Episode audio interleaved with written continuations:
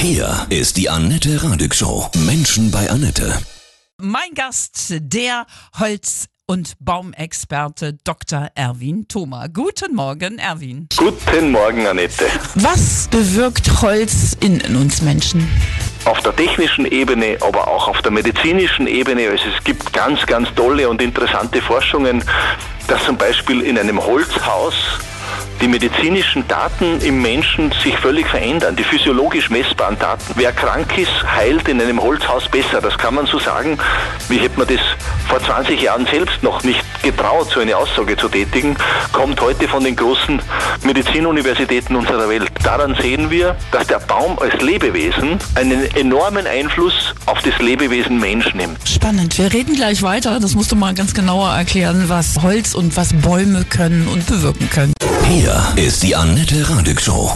Menschen bei Annette. Dr. Erwin Thoma ist heute bei mir. Du bist Holz- und Baumexperte aus Österreich, hast mehrere Bücher auch geschrieben darüber, die geheime Sprache der Bäume. Du baust auch Holzhäusern. Ja, Holz ist ein fantastisches Material, weil es einmal grundsätzlich aus der tollsten Fabrik der Welt kommt. Es kommt aus dem Wald, wo bei der Produktion von diesen Milliarden Kubikmetern, die auf der Erde jedes Jahr entstehen, überhaupt keine Belastung entsteht. Das heißt, der Wald ist eine Fabrik, die mit Sonnenenergie betrieben wird. Der Rohstoff, den sie verwendet, ist Luft, weil Holz entsteht ja zu über 90 Prozent, zu 99 Prozent aus Luft und aus Wasser. Und es ist einmal zunächst eine extrem enkelkinderfreundliche, lebenserhaltende Fabrik. Das andere ist dann, dass man mit dem Material selbst unglaubliche Dinge macht. Ich komme ja selbst aus der Holzforschung und habe die letzten 30 Jahre dort verbracht. Und wir haben in diesen 30 Jahren gelernt, mit Holz Häuser zu bauen, die vollkommen energieautark sind die sich selbst heizen und kühlen, ohne Dämmstoff, ohne Chemie. Und das auch nicht nur als Skihütte oder Berghütte, sondern mitten in der Stadt. Wir haben zum Beispiel mitten in Dresden große Bauprojekte umgesetzt. Wir haben das erste Hochhaus Deutschlands mit Holz gebaut.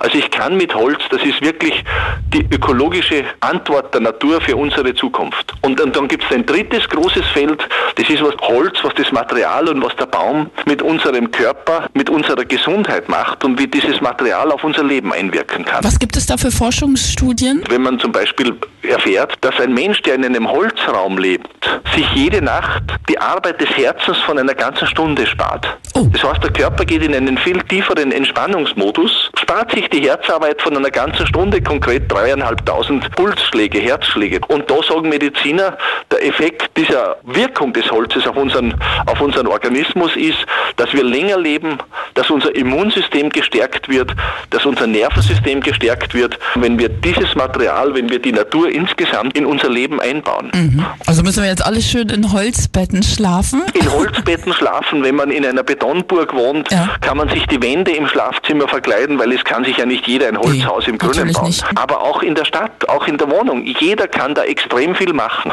Und man muss darauf achten, dass Holz wirklich Holz bleibt. Nicht den Eimer mit Lack und mhm. Pinsel und Anstriche, das muss man alles vergessen. Wir brauchen die rohe Holzoberfläche gehobelt, geschliffen, gern. Und wenn man überhaupt was machen will, dort, wo es halt viel Schmutz gibt in der Küche oder so, dann kann man es mit Binnenwachs mhm. natürlich belassen. Ja, und Holzfußböden sind natürlich auch dann dementsprechend gut, ne? Im Schlafzimmer soll man möglichst jede Oberfläche mit Holz behandeln. Mhm.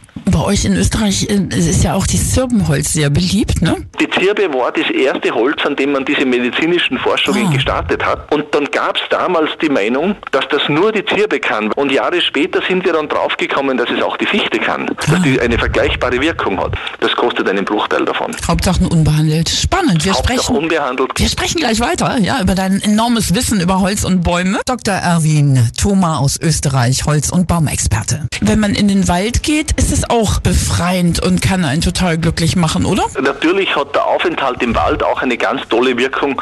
Gibt es auch diesen Begriff Waldbaden, der immer stärker kommt. Mhm. Da fühle ich mich sicher, da, da, da bin ich geborgen. Der Wald bombardiert uns nicht mit ständigen Stressfaktoren, mit Giftmoleküle, durch die, die durch die Luft schwirren, mit irgendwelchen Informationen, die den Körper irritieren und in Stress versetzen. Und das ist eigentlich der Grund, warum das so gut funktioniert, in seinem Schlafzimmer alles mit Holz auskleiden und plötzlich zeigt das EKG andere Werte. Ja. Und plötzlich ist mein Immunsystem stärker. Mhm. Manche Leute schütteln doch bestimmt auch so den Kopf, wenn man jetzt so einen Baum anfasst, es gibt immer mehr Menschen, das sehe ich im Wald, die stellen sich dann so an einen Baum und tanken erstmal auf.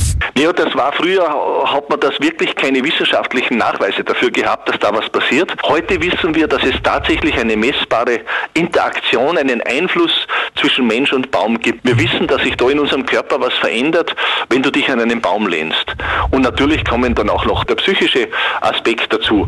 Wenn ich meditiere, wenn ich zur Ruhe komme, das ist ganz was anderes, als wenn ich gehetzt durch die Stadt laufe. Und so kann man wirklich sagen, auch aus wissenschaftlicher Sicht, der Baum ist ein toller Begleiter durchs Leben. Wie bist du von deinem Ursprung zu Bäumen gekommen? Ich bin Förster, gelernter Förster. Und bin dann relativ jung schon, habe ich mich weitergebildet und bin dann in die Holzforschung gegangen. Und habe dann mit dem Holzbau begonnen und eben in, sozusagen in die, in die angewandte Holzforschung.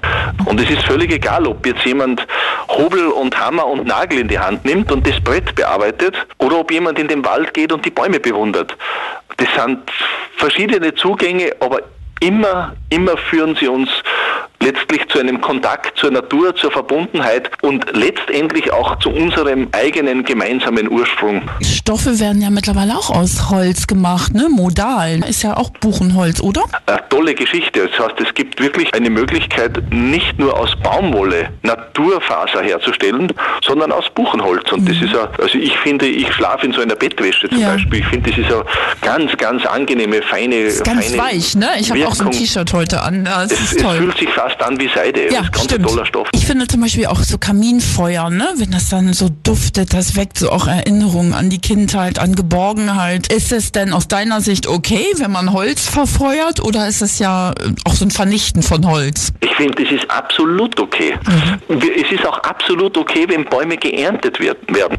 Wenn wir keine Bäume mehr ernten, das ist ein völlig falsch verstandener Naturschutz, denn diese Haltung schadet der Umwelt am meisten. Wer keine Bäume erntet, baut Fenster aus Plastik und Häuser aus Beton. Man muss dazu wissen, dass die Betonindustrie weltweit mehr CO2 emittiert als alle Autos der Welt alle Flugzeuge und alle Schiffe der Erde. Das wissen die Menschen nicht. Wir müssen, wenn wir unsere Zukunft enkelkindertauglich bauen wollen, weg von der Wegwerfgesellschaft hin zu einer Wirtschaft, nachhaltig in Kreisläufen Wirtschaft. Bisschen, bisschen nachpflanzen dann, ne? Das ist ja kein genau, Problem. Genau, einzige, die einzige Verantwortung, die wir haben, negativ würde es werden, wenn wir den Wald verwüsten und nicht nachpflanzen. Mhm. Wir müssen wieder aufforsten. Aber da kann man, da kann man wirklich auch, denke ich, ein bisschen stolz sein. Bei uns wird kein Baum umgesägt, ohne dass, ein neuer, dass dafür gesorgt wird, dass ein neuer wieder nachwächst. Mhm. Ich möchte wirklich jedem empfehlen, wenn Sie eine Möglichkeit haben und wenn Sie nur einen Hasenstall oder ein Vogelhäuschen basteln, versuchen Sie es, nehmen Sie es in die Hand und dann spüren Sie den Unterschied zu allem anderen Material, das uns auf dieser Welt geschenkt wird. Man muss es auch riechen, man muss es spüren, man muss damit leben. Dann ist es eine echte Bereicherung fürs ganze Leben. Oh, schöner Schlusssatz. Sehr schön. Vielen, vielen Dank. Ganz spannende Erkenntnisse über Holz und Bäume. Danke, liebe Grüße zurück. ja. Alles Gute. Das war Erwin Thoma, Baum- und Holzexperte aus Österreich in Goldeck. Menschen bei Annette. Auch zum Nachhören.